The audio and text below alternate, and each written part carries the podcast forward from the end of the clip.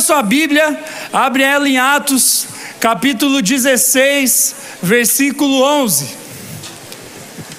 Atos, capítulo 16, versículo 11. Quem achou, diga achei. Quem não achou, fala One Flow School. É para lá que você precisa ir. Toda quinta-feira, sete e meia, agora com horários de terça. É, quinta-feira é às seis e terça é às sete e meia, tá? E se você não trouxe Bíblia, fala perdão, Senhor. Ah, seu pecador. Quando você vai encontrando, quem já achou faz silêncio. Eu quero lembrar você que nós estamos num culto. Aqui não é a casa da tua avó para você pôr o pé na poltrona. Amém? Aqui não é um cinema onde você veio beijar o seu crush que está do seu lado. Amém? Aqui não é um lugar para você fumar vapor. Tem gente que já tentou fumar vapor no culto. Não. Não é lugar para isso, querido. Nós estamos aqui para adorar a Deus. E esse povo de azul que está ao seu redor, azul e preto, você pode dar uma salva de palmas para esse povo? Esse povo é voluntário ou seja, eles não são pagos para estar aqui, eles trabalharam o dia todo e resolveram servir mil adolescentes. Olha só que loucura! E eles estão aqui para nos organizar, para nos ajudar a prestar atenção no culto. Tá bom? Então, quando ele chamar a sua atenção, não seja boca dura com ele, que eu ouvi dizer que tem alguns de vocês que estão tratando esse povo mal. Pois é, a Bíblia diz que quem desrespeita a autoridade se afasta de Deus, meu querido, tá? Você pode falar assim com seu pai, com a sua mãe, mas com eles não, tá bom? Tá? Como assim, pastor? Você está falando para desrespeitar meus pais? Óbvio que não, mas se na tua casa você faz bobagem, faz lá na tua casa, que é a casa de Deus e tem que ter respeito. Amém? Quantos concordam com isso? Benção. Então, pode dar uma salva de palmas para Jesus mesmo. Isso aí. Tá louco, os caras acham que a igreja é casa da. Enfim, vamos lá. Atos capítulo 16, versículo 12. Eu falei 11, mas é o 12. A palavra de Deus diz assim: Dali partimos para Filipos, na Macedônia, que é colônia romana e a principal cidade daquele distrito. Ali ficamos vários dias. No sábado, saímos da cidade e fomos para a beira do rio, onde esperávamos encontrar um lugar de oração. Sentamos-nos e começamos a conversar com as mulheres que haviam se reunido ali. Uma das que ouviam era uma mulher temente a Deus, chamada Lídia, vendedora de tecido de púrpura da cidade de Tiatira. O Senhor abriu seu coração para atender a mensagem de Paulo. Tendo sido batizada, bem como os de sua casa, ela nos convidou, dizendo: Se os senhores me consideram uma serva, crente no Senhor, venham ficar em minha casa. E nos convenceu. Certo dia, indo nós para o lugar de oração, encontramos uma escrava que tinha um espírito pelo qual predizia o futuro. Ela ganhava muito dinheiro para os seus senhores com adivinhações. Essa moça seguia a Paulo e a nós, gritando: Estes homens são servos de Deus, do Deus Altíssimo, e anunciam o caminho da salvação. Ela continuou fazendo isso por muitos dias. Finalmente, Paulo ficou indignado. Voltou-se e disse ao Espírito: Em nome de Jesus o Cristo, eu ordeno que saia dela. No mesmo instante, o Espírito a deixou. Percebendo que a sua esperança de lucro tinha se acabado, os donos da escrava agarraram Paulo e Silas e os arrastaram para a praça principal diante das autoridades. E levando-os aos magistrados, disseram: Estes homens são judeus e estão perturbando a nossa cidade, propagando costumes que a nós, romanos, não é permitido aceitar nem praticar. A multidão ajuntou-se contra Paulo e Silas, e os magistrados ordenaram que se lhes tirassem as roupas e fossem açoitados. Depois de serem severamente açoitados, foram lançados na prisão. O carcereiro recebeu instrução para vigiá-los com cuidado. Tendo recebido tais ordens, ele os lançou no cárcere interior e lhes prendeu os pés no tronco Por volta da meia-noite, Paulo e Silas estavam orando e cantando hinos a Deus. Os outros presos os ouviam. De repente, houve um terremoto tão violento que os alicerces da prisão foram abalados. Imediatamente, todas as portas se abriram e as correntes de todos se soltaram. O carcereiro acordou e, vendo abertas as portas da prisão, desembanhou sua espada para se matar, porque pensava que os pesos tivessem fugido. Mas Paulo gritou: Não faça isso, estamos todos aqui. O carcereiro pediu luz, entrou correndo e trêmulo prostrou-se diante de Paulo e Silas. Então levou-os para fora e perguntou: Senhores, que devo fazer para ser salvo? Eles responderam: Creia no Senhor Jesus e serão salvos você e os de sua casa. E pregaram a palavra de Deus a ele e a todos os de sua casa. Naquela mesma hora da noite, o carcereiro lavou as feridas deles, e em seguida ele e todos os seus foram batizados. Então os levou para sua casa, serviu-lhes uma refeição e com todos os de sua casa alegrou-se muito por haver crido em Deus. Quando amanheceu, os magistrados mandaram os seus soldados ao carcereiro com esta ordem: Soltem esses homens. O carcereiro disse a Paulo: Os magistrados deram ordens para que você e Silas sejam libertos. Agora vocês podem sair, vão em paz. Mas Paulo disse aos soldados: Sendo nós cidadãos romanos, eles nos açoitaram publicamente, sem processo formal, e nos lançaram na prisão. E agora querem livrar-se de nós secretamente? Não. Venham eles mesmos e nos libertem. Os soldados relataram isso aos magistrados, os quais, ouvindo que Paulo e Silas eram romanos, ficaram atemorizados. Vieram para se desculpar diante deles e, conduzindo-os para fora da prisão, pediram-lhes que saíssem da cidade. Depois de saírem da prisão, Paulo e Silas foram à casa de Lídia, onde se encontraram com os irmãos e os encorajaram. E então partiram. Senhor Jesus, essa é a Sua palavra. E eu quero pedir que ela penetre no coração de cada adolescente, cada jovem, cada adulto que está aqui neste culto, Senhor. É assim que nós oramos, no nome de Jesus. Amém. Amém. Bom, o texto que a gente leu é longo, você não leu a Bíblia essa semana, hoje você tirou o atraso, né, meu querido?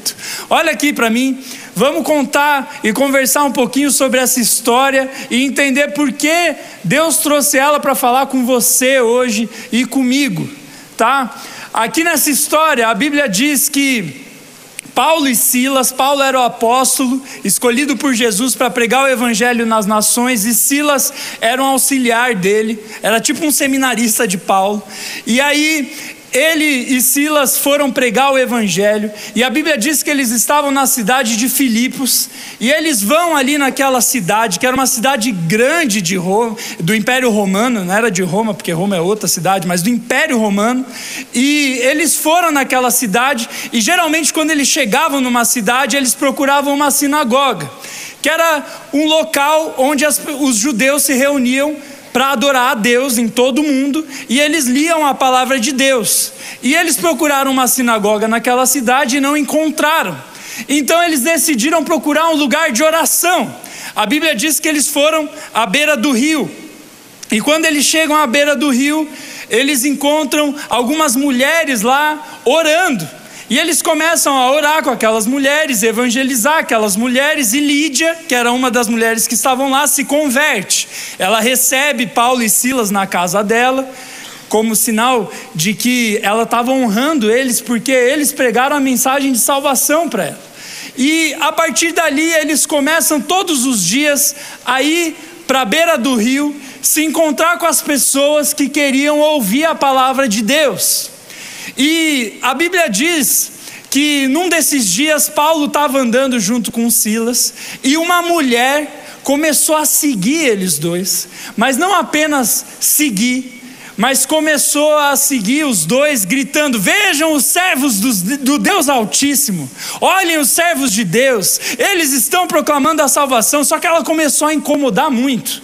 Você imagina você andando e uma sombra atrás de você berrando no seu ouvido. Se você não aguenta a sua mãe te acordando de manhã no sábado, você imagina isso acontecendo várias vezes, várias vezes, aquela mulher gritando no ouvido deles e falando: Olha, esses são os homens de Deus. Só que não era uma mulher que estava num estado normal. A Bíblia diz que ela estava endemoniada e que ela tinha um espírito de adivinhação. Então, não era ela falando, mas aquela mulher estava possessa por um demônio e estava ali para atrapalhar os propósitos de Deus através da vida de Paulo e Silas, porque eles estavam pregando o evangelho para várias nações naquela época sem avião, sem carro, apenas com navio a pé, e eles estavam ali tentando evangelizar a cidade de Filipos e aquela mulher ficava atrapalhando eles. Até que chega uma hora que Paulo se cansa daquela mulher e vira e fala: Em nome de Jesus, eu repreendo esse espírito de adivinhação, e o espírito sai daquela mulher. E a Bíblia diz que aquela mulher, sendo uma médium, alguém que fazia consulta para as pessoas. As pessoas iam procurar aquela mulher para saber o futuro, para saber o seu crush, para saber o que ia acontecer com o país. E aquela mulher é o, o espírito é tirado de dentro dela. E a Bíblia diz que os senhores dela, porque ela era uma escrava, ficam indignados porque eles lucravam muito com as adivinhações dela. Ela fazia adivinhações em troca de dinheiro. Você acha que isso é coisa dos tempos de hoje? Não, há dois mil anos atrás já tinha gente fazendo isso. E aí, a Bíblia diz que aqueles homens que eram os donos daquela escrava ficam indignados com Paulo e Silas, pegam Paulo e Silas, arrastam eles para o centro da cidade e começam a agitar uma multidão contra Paulo e Silas, dizendo que eles pregavam costumes que não eram bons para a cidade, e antes de ocorrer qualquer processo formal, eles já são condenados, eles já recebem açoites. A Bíblia diz que tiram a roupa de Paulo e Silas e começam a dar chicotada neles, e depois de darem chicotada neles, ainda colocam os dois na prisão. Olha só que loucura, Paulo e Silas foram pregar o Evangelho, eles estavam quietinhos na deles, eles não estavam querendo incomodar. Eu, algumas vezes que eu li esse texto, eu ficava pensando, por que Paulo demorou tanto para expulsar o demônio daquela mulher que ficou dias incomodando ele? Provavelmente é porque ele não queria causar perseguição, provavelmente é porque ele sabia que aquela mulher dava dinheiro para pessoas poderosas e que se ele expulsasse o demônio dela ali, ele ia ser perseguido. Então ele demora um pouco para fazer isso, para conseguir pregar um pouco na cidade antes de, ter, de ter que sair dela. Então Paulo vai lá e expulsa o demônio dela e começa uma perseguição a ele e a Silas. Só que o que é interessante nesse texto que eu quero conversar com você hoje, a Bíblia diz que quando o texto diz que aquela mulher tinha um espírito de adivinhação, no texto grego, que é o texto que a Bíblia no Novo Testamento foi escrita no original, estava escrito que aquela mulher estava com o espírito de Pitom. Repete-se comigo: espírito de Pitom. Mais alto que você não está no velório. Espírito de Pitom. Guarda isso porque isso é importante. Você já vai entender que isso tem a ver com você, adolescente jogador de valorante. Tá, meu querido? Quem joga valorante aí, ó? Aí, Deus abençoe a todos vocês. Enfim, você já vai entender o que isso tem a ver com você. A Bíblia diz que aquela mulher estava com o espírito de Pitom. O que era o espírito de Pitom? Pitom era um deus da mitologia grega representado numa serpente. E esse Deus chamado Piton, que era representado na figura de uma serpente, ele era o guardião do oráculo de Delfos. Delfos era uma cidade que tinha um oráculo, um lugar onde os pitons iam lá fazer adivinhações e cultuar Piton, a serpente. Então eles faziam aquele culto à serpente e faziam adivinhações, e aquele lugar era um, um lugar conhecido no Império Romano inteiro como o oráculo de Delfos, o lugar onde nós podemos consultar a Piton e saber o nosso futuro. E aí, o que Deus quer falar com você hoje é sobre como você pode vencer o reino de Piton. Mas como assim, pastor? Não é um Deus da mitologia grega? Só que se você estuda a palavra de Deus, quem a Bíblia diz que é representado por uma serpente? Quem? O diabo. O diabo é representado por uma serpente, o um animal astuto, rápido, liso. E a Bíblia diz que aquela mulher estava possesso pelo espírito da serpente. E a palavra de Deus diz que esse mundo está sendo dominado pela serpente. 1 João capítulo 5, versículo 19 diz que o mundo jaz do maligno. Como assim? O mundo é liderado por Satanás. E aí você que é visitante nessa hora, você fala: Vixe, olha onde meu amigo me trouxe. O pastor está começando a falar essas teorias de crente maluco. Não sei nem se Deus existe, imagina Satanás.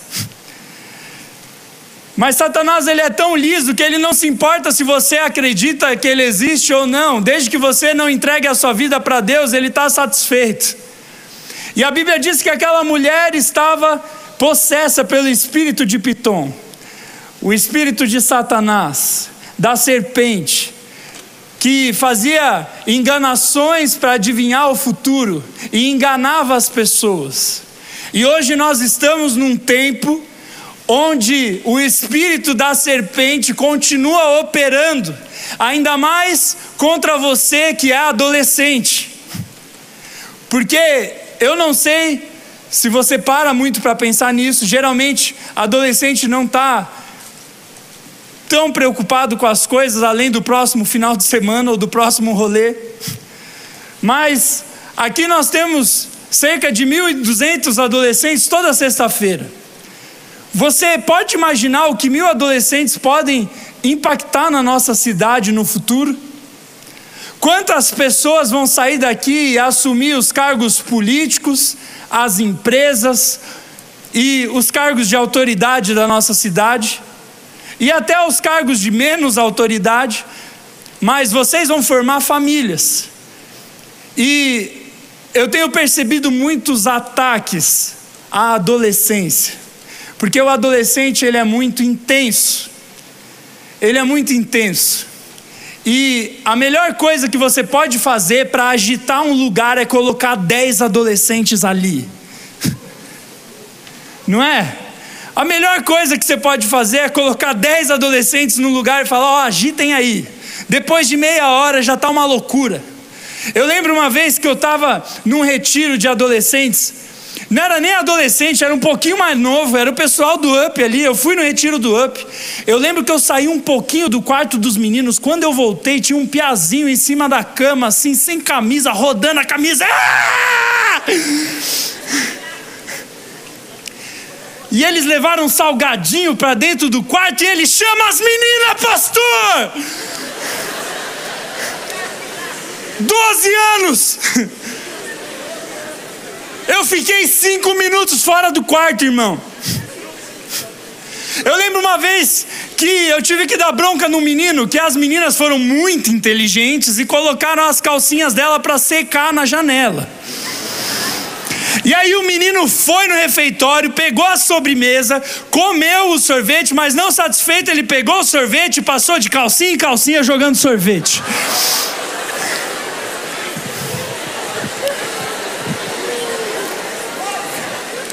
O miserável é um gênio.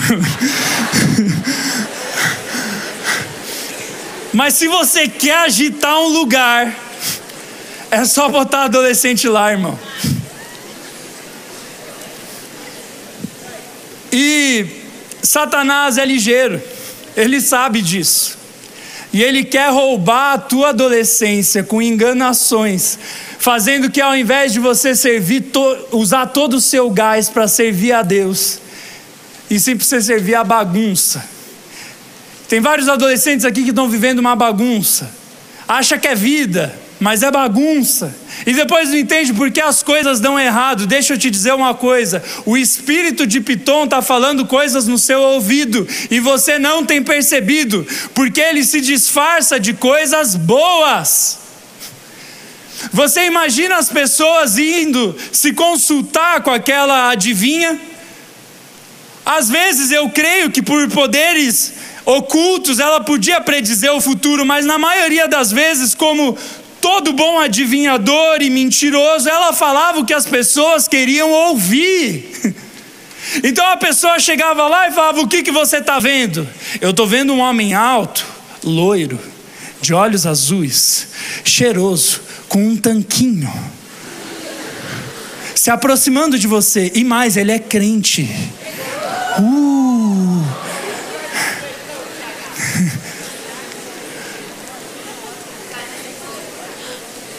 A pessoa chegava lá, o que, que vai acontecer? Com o meu trabalho, eu vejo prosperidade, você ganhando dinheiro. E muitas vezes a gente ouve essas ofertas de Satanás e perde o reino de Deus e deixa o reino de Pitom vencer. E nós usamos todo o gás da nossa adolescência para fazer bobagem, mas hoje Jesus quer te tirar do reino das trevas em nome de Jesus.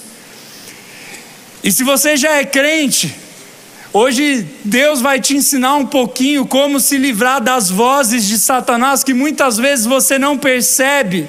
Às vezes ele se disfarça até de Deus, de pessoas de Deus, mas que atrapalham a sua vida. Por isso, hoje, em nome de Jesus, nós vamos vencer o reino de Satanás. Amém? Amém. Fala assim: eu, eu vou, vencer vou vencer, o reino, o reino de Pitom. Amém. Glória a Deus. E a primeira coisa que esse texto nos ensina sobre como nós podemos vencer esse reino o que nós precisamos aprender sobre esse reino para nós não sermos vencidos por ele é que a voz de Pitom quer nos afastar dos propósitos de Deus. A voz de Satanás quer nos afastar dos propósitos de Deus. Quando Paulo e Silas chegam naquela cidade, Satanás já escolhe uma mulher para ficar seguindo eles e gritando: os homens de Deus chegaram, o homem está aí. Era um grito de medo também, porque sabia que Paulo era cheio da presença de Deus, mas também era um meio de atrapalhar Paulo, de atrapalhar a pregação do Evangelho. Porque se você anda com gente chata, quem que vai querer andar com você? Olha, já fica a dica. Se eles estavam andando com aquela mulher gritando, quem ia conversar com eles? E Satanás manda uma mulher barulhenta para atrapalhar os planos de Deus. E mais, para encher o ego de Paulo e de Silas de elogios. Tá vendo? Os homens de Deus chegaram. Cuidado, os servos de Deus chegaram. Ó, eles estão na Ásia inteira curando pessoas, ressuscitando mortos. Os homens de Deus chegaram. Ele queria ela queria distrair o povo da presença de Deus e inflar o ego de Paulo e de Silas. Até que chega uma hora que Paulo fala: Chega, eu cansei dessa mulher, em nome de Jesus, vai embora, espírito de Pitom. E a primeira coisa que nós precisamos fazer para vencer o reino de Satanás e viver no reino de Deus é repreender as vozes de Pitom na nossa vida as vozes que enchem o nosso ego. Sabe por que muitos de nós não crescemos? Porque Satanás está usando pessoas para falar que coisas ruins que você faz, na verdade, são coisas incríveis. E aí você é enganado, começa a fazer um monte de bobagem na adolescência, porque vozes ruins estão falando coisas ruins para você. Quantas vezes eu vi adolescentes que estavam se cortando porque ouviam vozes dizendo: sua vida não vale nada, ou porque conheceu um amigo que se cortava e começou a se cortar também, ou porque conheceu um amigo que fumava e começou a fumar também. Quantas vezes eu vi as vozes de Piton, a voz macia, desviando adolescentes. Em nome de Jesus, chega. Uma das maneiras que isso acontece é com o barulho do mundo. Satanás ele não vai vir com uma voz. Eu vou te pegar. Quando você desliga a luz do banheiro e sai correndo. Não é assim. É de maneira sutis. É no seu TikTok, é no seu Instagram, é aquela mensagem. E aí a gente não entende como a geração que tem mais acesso à informação, que tem mais acesso à saúde, que tem mais acesso a tudo, é a geração mais deprimida, mais ansiosa, com mais índice de suicídios. A gente não entende. A gente acha que é falta de desenvolvimento. Não, é que o Brasil é um país em desenvolvimento, é um país de terceiro mundo. Porque na Europa, na Europa tem um monte de gente se matando, meu irmão. Não é o dinheiro, é a voz de Piton. E lembra que eu falei que você é alvo dela? Deixa eu te contar algumas coisas sobre o adolescente. Pesquisas dizem que o adolescente, na época da adolescência, todo ser humano tem mais necessidade de um neurotransmissor chamado dopamina. Esse neurotransmissor é responsável no seu cérebro por gerar prazer e recompensa. E na adolescência, esse neurotransmissor começa a ser produzido, é, é uma, na verdade, é uma necessidade muito grande sua. Você tem muito mais necessidade do que um adulto e do que uma criança de dopamina por causa da fase de desenvolvimento que você está tendo.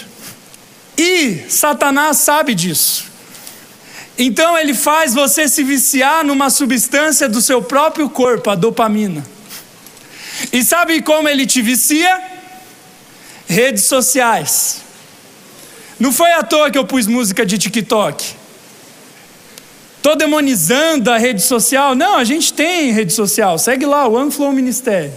Lembra, você necessita de mais dopamina do que as outras pessoas de outras idades. Você precisa de recompensa, de prazer.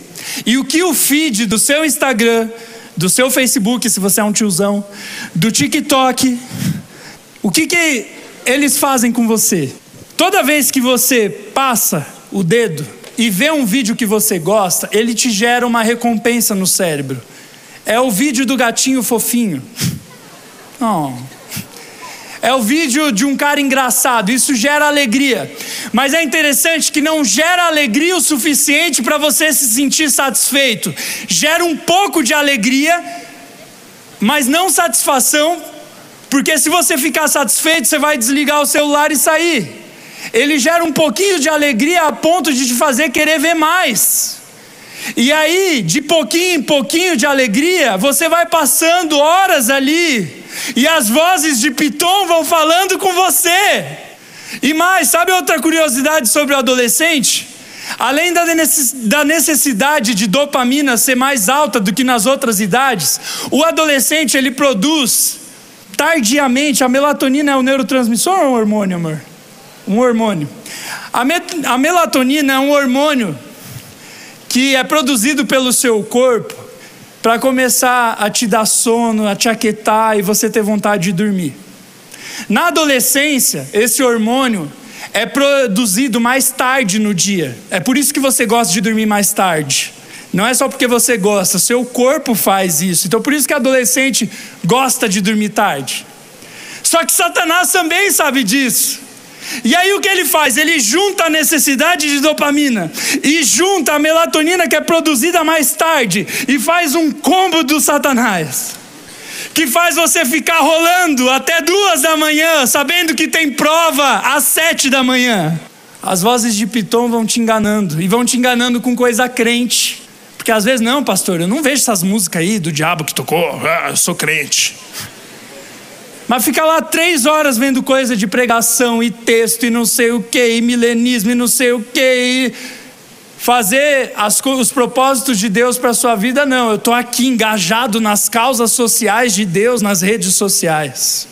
E aí o Espírito Santo está falando para você: evangeliza o seu amigo, depois. Vai estudar, depois. Obedece o seu pai, depois. Vai dormir, depois. E aí a gente não entende porque a nossa sociedade é a mais depressiva. As vozes de Piton estão aí no seu ouvido. E aí você não entende porque você ora, ora, ora e não consegue largar a pornografia. Você não entende porque você faz algumas coisas que você faz por pressão dos outros, você nem queria fazer, porque essa é outra necessidade do adolescente, é andar em grupo. E aí você nem queria fazer, na hora ali você está felizão na festa. Quando você volta para casa, você fala: O que, que eu fiz? Em nome de Jesus, as vozes de Piton vão ser caladas na sua vida hoje. A segunda o segundo ensino desse texto, eu vou parar nele, eram quatro, os outros dois vai semana que vem, certeza. O da profissão eu parei porque eu vi que era o suficiente. Mas a segunda coisa que nós vemos nesse texto é que pregar contra a voz de Piton causa perseguição. Aqueles homens começam a ficar indignados com Paulo expulsando o demônio de adivinhação daquela mulher, porque eles lucravam com aquilo. E olha só que interessante: as vozes de Piton que você ouviu agora lucram com o seu vício, é igualzinho. Só que agora é em massa, é, tá na palma da sua mão, tá no seu bolso. Antes era numa cidade, em Filipos que quando você queria mandar algo tinha que ser por carta. Foi ali, foi para aquela cidade que Paulo escreveu a carta aos Filipenses. Hoje não, está na palma da tua mão. E assim como os donos daquela escrava, os donos das empresas da palma da sua mão, lucram quando você ouve a voz de Piton e vive para ela. Olha só esses dados que interessante. Bilhões e bilhões de reais são gerados eu tinha um número certinho de quanto uma dessas redes sociais ganhou em 2020. E quantas bilhões de horas pessoas gastam nela todos os dias? Bilhões de horas. Bilhões de horas gastas com o reino de Piton. Eu sei que rede social pode ser uma benção, e pode mesmo.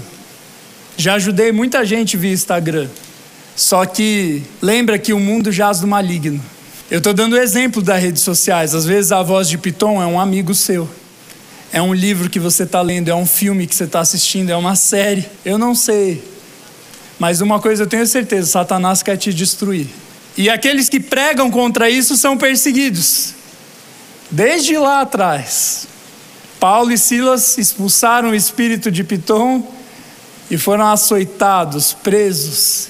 Quantos homens e mulheres de Deus nós vemos sendo perseguidos, seja aqui no Brasil ideologicamente, ou seja em outros países sendo perseguidos fisicamente por pregar o Evangelho, por pregar contra esse reino que diz: faça o que você quiser, do jeito que você quiser, e quem disser algo contra isso é intolerante. Mas que tolerância é essa que não tolera opiniões contrárias? Que tolerância é essa? Que eu não posso dizer que homossexualidade é pecado. Que tolerância é essa? Mas, pastor, isso é discriminação, não é? Eu amo a pessoa que é homossexual, eu sou tão pecador quanto ela, mas eu não posso dizer para ela que o que ela faz faz bem. Porque as pessoas que no TikTok, no Instagram dizem que faz bem, elas não atendem os cacos e adolescentes quebrados. Eu atendo, minha equipe atende, o pessoal de colete atende. Foram abusados, foram maltratados, ausência de pai e mãe, e aí não sabe quem é, e vem alguém, a voz de Piton dizendo: se você quiser trocar de sexo, se você quiser uma pessoa do mesmo sexo, tudo bem. Como assim tudo bem? Não precisa nem ser crente para ver na natureza que o corpo do homem foi feito para a mulher e ponto. Mas isso é falta de amor, pastor? Não. Falar a verdade é amor. Agora, pregar mentiras como se fossem verdades, com uma voz macia, com uma voz tolerante, isso está te levando para o inferno, irmão. Chega. Eu não quero mais atender adolescente quebrado. Adolescente que fica oito horas por dia no celular. Adolescente que é homossexual porque foi abusado pelo tio, pelo pai, pelo amigo do colégio. Chega. Eu não vou dizer para esse cara, não, tá tudo bem, se aceite como você é. Não, quando eu me converti, Jesus falou: Eu te recebo como você é, eu te amo como você é, mas você não pode permanecer como você está. Eu amo você do jeito que você está, mas você não pode permanecer do jeito que você está, porque isso está te levando para o inferno. Ah, mas que pregação moralista!